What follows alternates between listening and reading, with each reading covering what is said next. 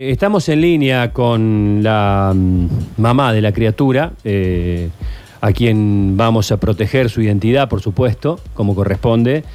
Eh, te saludamos, te decimos buen día, ¿cómo estás? Buen día. Este, te voy a decir M solamente para, para saludarte. Eh, gracias por atendernos. Gracias.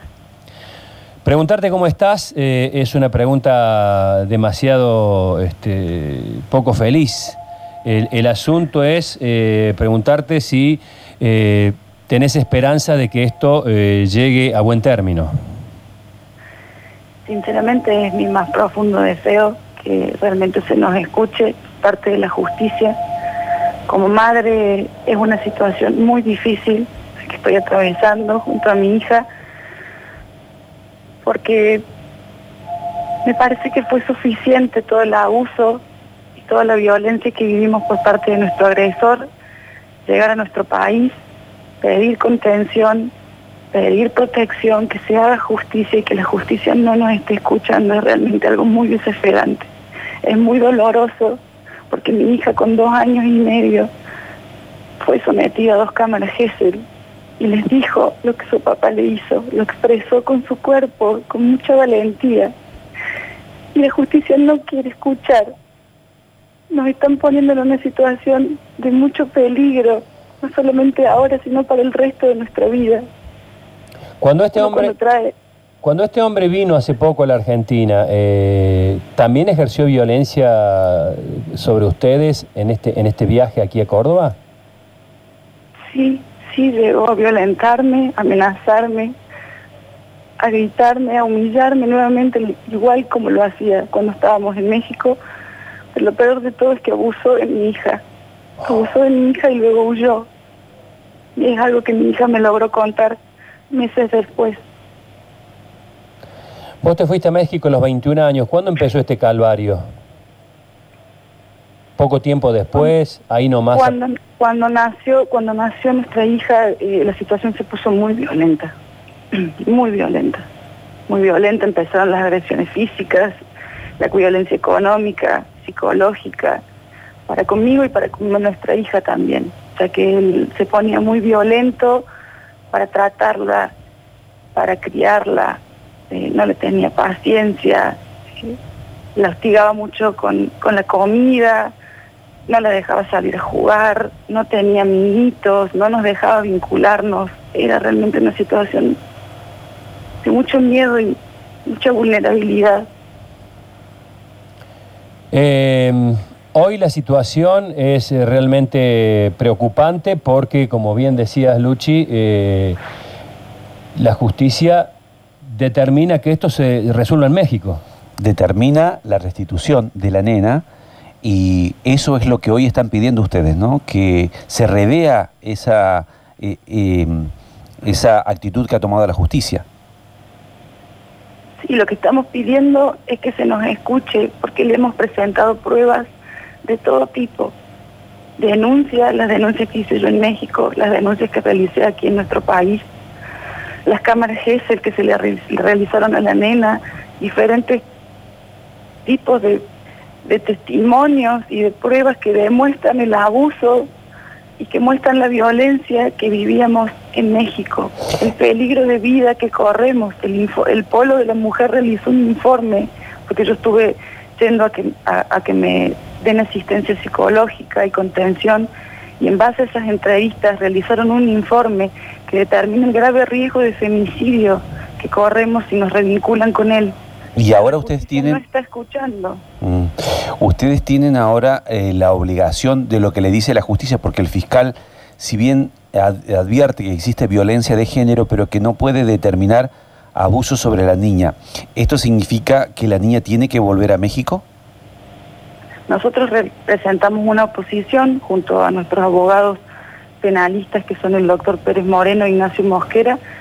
Presentamos una oposición a la resolución de la fiscal porque realmente no comprendemos cómo en el mismo discurso de mi hija les cuentan las cámaras GESEL no solamente las situaciones de violencia que vivió y que vivimos, porque ella es muy explícita Mm. a la hora de relatarlo, también les cuenta las cosas que le hizo su papá y cómo abusó de ella y no comprendemos cómo no están eligiendo escucharla, están desoyéndola y esto la pone en un grave estado de vulnerabilidad si deciden restituirla a México. Doctora Ulla, eh, ¿está en línea? Sí, aquí estoy. Eh, buen día, ¿cómo está? Buen día. Bueno, ¿por qué la fiscal Vago quiere archivar la causa de abuso? Bueno, mire, como decía mi representada, los abogados que están en la parte penal es el doctor Mosquera y el doctor Pérez Moreno. Yo le, mm, le puedo decir los fundamentos que he leído de la resolución, pero no puedo opinar de la causa en sí. Yo soy la abogada en la restitución internacional. Bien. Eh, la fiscal ordenó el archivo basándose en informes técnicos de su mismo fuero, en los cuales eh, los- las personas idóneas, los profesionales que trabajaron sobre esta niña, determinaron que fue víctima de violencia directa o indirecta y que esto puede ser iatrogénico para su desarrollo psicofísico. Eh, la fiscal Vago no encontró, según lo que ella eh, manifestó en su pedido de archivo, indicios de abuso, pero no es consecuente con lo que los equipos técnicos eh, remarcan. ¿sí? Nosotros en la restitución internacional hemos opuesto una excepción de grave riesgo de que si la niña es restituida a su país de origen, eh, corre peligro de vida. Ujú. Asimismo lo señaló el polo de la mujer, tanto la madre como la hija corren riesgo de vida de ser restituidas a ese país. Eh, me, me comentaban que en, en la puerta de la casa donde residen hay guardia policial armada. ¿Con qué fin? Bueno, esa fue una decisión que tampoco comprendemos que tomó la juez eh, Julia Rossi de- del juzgado de familia de tercera nominación. Si bien está amparado por ley, por el procedimiento de formas que se establece en la restitución internacional, la ley 10.419, es una posibilidad que tiene la juez de poner un consigna policial en cuanto tiene pensado restituir a la niña para que no haya fuga, para que la madre no se escape. Y no hay posibilidad, piensen ustedes que esta mamá vino pidiendo auxilio a nuestro país, vino pidiendo ayuda. ¿A dónde se va a ir? A ningún lado se quiere ir. Desde que ella llegó, Pero- está en su domicilio. Pero perdón, esta, esta policía, eh, eh, repito, armada, está, Sí. está puesta para que no se vaya la... Yo pensaba que estaba puesta para proteger de, por, si ven- por si aparecía el padre agresor. No, está puesta para que la mamá no se vaya con la nena. Para eso está puesta. Nadie las está cuidando. Porque tampoco el foro de violencia familiar que está interviniendo tampoco la está cuidando. Porque recién, para que salga una orden de restricción, tiene que haber hechos nuevos. Esos son los fundamentos que dan. Doctora, ¿y, y qué tiempo manejan eh, la justicia? ¿Cuándo le han ordenado que tiene que volver la niña a México? ¿Hay un tiempo? No, todavía no está ordenado, esa causa está en trámite, todavía ni siquiera tiene decreto de autos, esto eh, para que se entienda, cuando una causa llega al decreto de autos quiere decir que va a pasar fallo para que la juez dicte sentencia y diga si la restituye o no. Todavía no estamos en esa instancia, estamos en un parate, entiendo yo que la juez está esperando ahora que el juez de control diga si va a sostener lo que la fiscal Vago dijo de archivar la causa o si va a continuar con la investigación penal preparatoria. Yo entiendo que en esto la, la doctora Rossi con prudencia está esperando a que la justicia penal se expida. Claro. En el caso de que la nena tenga que volver, eh, la mamá también lo va a hacer, en qué condiciones, porque me imagino que es como volver, de lo que relatabas recién, lo que escuchábamos, volver al infierno. Claro. Yo entiendo que la mamá no debe volver y la niña tampoco debe volver. Pero si la determinación de la juez Rossi es que vuelva, la niña va a volver sola. Va a volver sola. Porque si la señora es, ella restituye a ese país, y sabemos cómo va a terminar. Ya lo dijo el pueblo de la mujer. Tienen alto riesgo de femicidio. Es un caso muy atípico esto, ¿no? Muy atípico, porque de acuerdo a lo que, a lo que dicen, eh, sería muy interesante hablar con la, con la jueza o con la fiscal, porque de acuerdo a lo que dicen, lo de la Cámara Gesell eh, eh, eh, es, es concluyente, ¿verdad? Sí, es concluyente. Para mí es suficiente que un equipo técnico tan sofisticado como el de Tribunales 2 diga que la niña fue víctima de violencia y lo asevera con esa firmeza, para mí es suficiente.